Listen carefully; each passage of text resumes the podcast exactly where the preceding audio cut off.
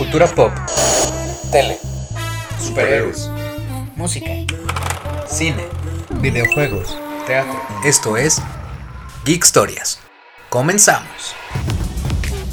Hola, ¿cómo están? Bienvenidos a un nuevo episodio de Geek Historias.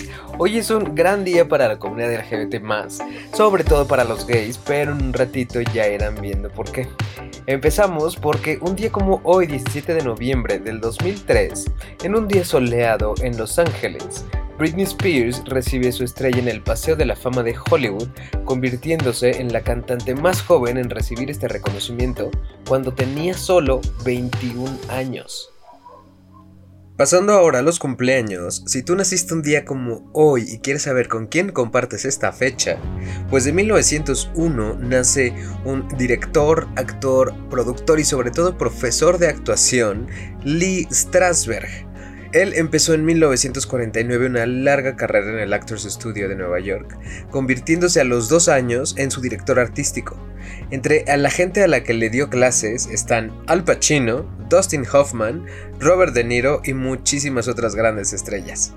Esta vocación de enseñar lo convirtió en uno de los principales impulsores de lo que hoy se conoce como el método, que a su vez está inspirado en el sistema Stanislavski. El segundo cumpleaños es de 1925 del actor Rock Hudson, que su historia es muy interesante porque por un lado hizo más de 50 películas y estuvo en la lista de las 10 estrellas más taquilleras en una década, pero también porque hay una parte triste y parte buena. Y es que fue la primer gran celebridad en reconocer que tenía SIDA. Y digo en parte bueno porque esto sirvió para abrir un poco la conversación que recordemos que en ese momento recién estaban conociendo la enfermedad. Mientras estuvo hospitalizado, aunque recibió mucho rechazo y odio, también muchas muestras de apoyo y amor. Una de esas fue de Madonna, que le envió un telegrama que decía, a Rock Hudson, que me hizo latir el corazón en la niñez. Con todo mi cariño, Madonna.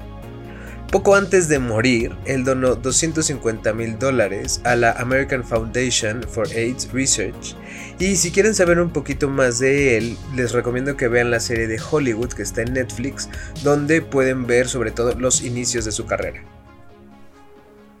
El tercer cumple es también en el mundo del cine cuando en 1942 nace Martin Scorsese, que bueno, es de los directores más famosos de la industria, con películas como Taxi Driver, La Última Tentación de Cristo, El Lobo de Wall Street, más recientemente El Irlandés, y también en los 80s 90s dirigió el video Bad de Michael Jackson. Pero por poco todo esto y no pasa, porque estaba entre ser sacerdote o cineasta. Y esto porque de chico la iglesia y el cine eran los únicos dos lugares a los que su papá y su mamá lo dejaban ir. Un dato curioso es que al parecer le encanta el matrimonio porque el señor ha estado casado cinco veces, hasta ahora por lo menos. A pesar de toda esta carrera y ser un ícono en el cine, solo ha ganado un Oscar como mejor director por la película de Infiltrados en el 2006.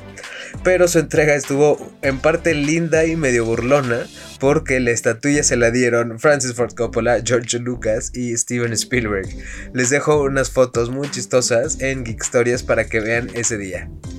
El último cumple del día y con 1,93 de estatura sin tacones es de 1960 cuando nace RuPaul Andre Charles o Mama Ru o como yo le digo la señorita RuPaul que es curioso porque es la única draga en el mundo por lo menos conocida que usa su mismo nombre como hombre y como mujer. Y es que esta mujer es espectacular, chambeadora y muy lista porque dentro de lo que ha hecho en su carrera tiene por ejemplo, 12 discos con canciones como Supermodel Better Work, que fue la primera que lanzó en el 93. También Don't Go Breaking My Heart, que hizo un dueto con Elton John. Covergirl, Sissy That Walk y muchísimas más. También ha salido en 25 películas, videos musicales y hasta en Sabrina la Bruja Adolescente.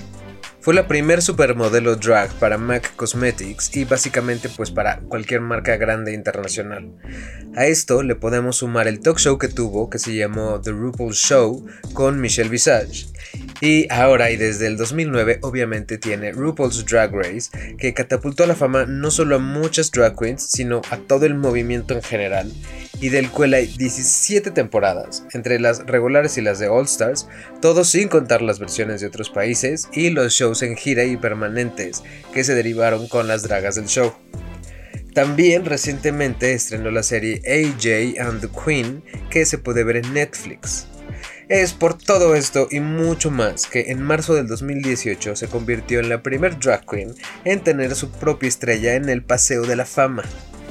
Un dato súper chistoso de ella es que ha dicho que quien la introdujo al drag fue nada más y nada menos que Box Bunny.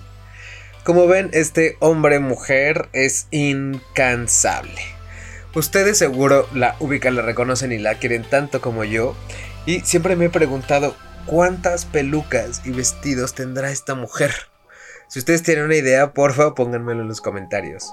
Pasando ahora a la historia del cine, un día como hoy se estrenan dos películas el mismo día, el mismo año. La primera es Bolt, que es la película número 48 de Disney, que para la versión original las voces de Bolt y Penny las hacen John Travolta y Miley Cyrus. En español latino serían Ernesto Laguardia y Samantha Domínguez. Y la canción Ladrando a la Luna la canta Kudai. A la peli pues no le fue muy bien en taquilla, aunque sí estuvo nominada como mejor película de animación. De los 150 millones de dólares que costó, recaudaría 309, pero la verdad es que pues no fue mucho su culpa porque estaba compitiendo contra Kung Fu Panda y contra Wally, o sea, no había manera. Tres datos curiosos de Bolt son que su nombre es una referencia a la caricatura que veían los cachorritos de 101 dálmatas, que se llamaba Thunderbolt, que era también un perro con superpoderes, pero creo que él era pastor o una cosa así. Si se acuerdan, en la película salen tres palomas, que ellas están basadas en los tres palomos de Animaniacs y además en su diálogo hacen una referencia a Nemo. Por último, y para los más geeks y clavados, la historia es un poco lo mismo que le pasa a Buzz Lightyear cuando pues los dos se enteran que en realidad ninguno tiene superpoderes. Ah. Y ya casi terminamos este episodio, pero no se olviden de suscribirse al podcast.